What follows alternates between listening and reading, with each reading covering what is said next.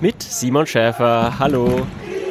Die Gießener Osthalle. Seit vergangenem Sommer ist sie das neue Wohnzimmer von Basketballer Robin Benzing. Die Gießener Osthölle ist ja schon bekannt. Ich meine, wie oft habe ich hier schon gespielt äh, und wie oft habe ich gegen die Gießener gespielt hier.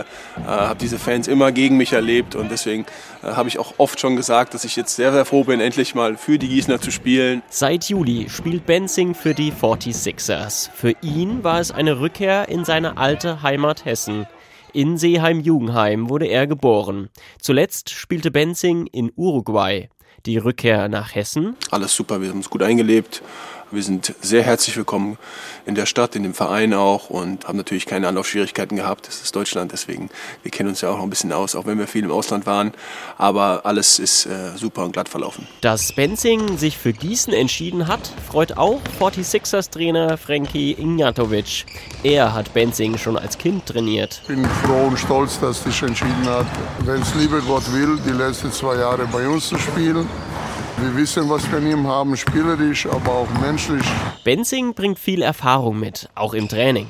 Er war schon Kapitän der deutschen Basketballnationalmannschaft. In Gießen kämpft er mit den 46ers aktuell um den Aufstieg in die Basketball-Bundesliga. Gießen ist Traditionsverein, äh, meiner Meinung nach gehört Gießen in die erste Liga. Aber es ist kein Selbstläufer. Frankfurt, Trier, äh, selbst Hagen, glaube ich, möchte auch in die erste Liga. Jena, das sind alles wirklich harte Konkurrenten. Es wird ein harter Kampf bleiben. Natürlich ist das Ziel, langfristig für Gießen wieder in die erste Liga zu kommen. Und für Robin Benzing?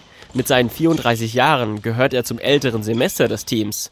Ende der Karriere schon in Sicht? Oh, also ich würde eigentlich noch weitermachen. Also ich finde es schwer zu sagen, weil so ein Schritt zu sagen, okay, äh, die Karriere zu beenden, das ist ein sehr großer.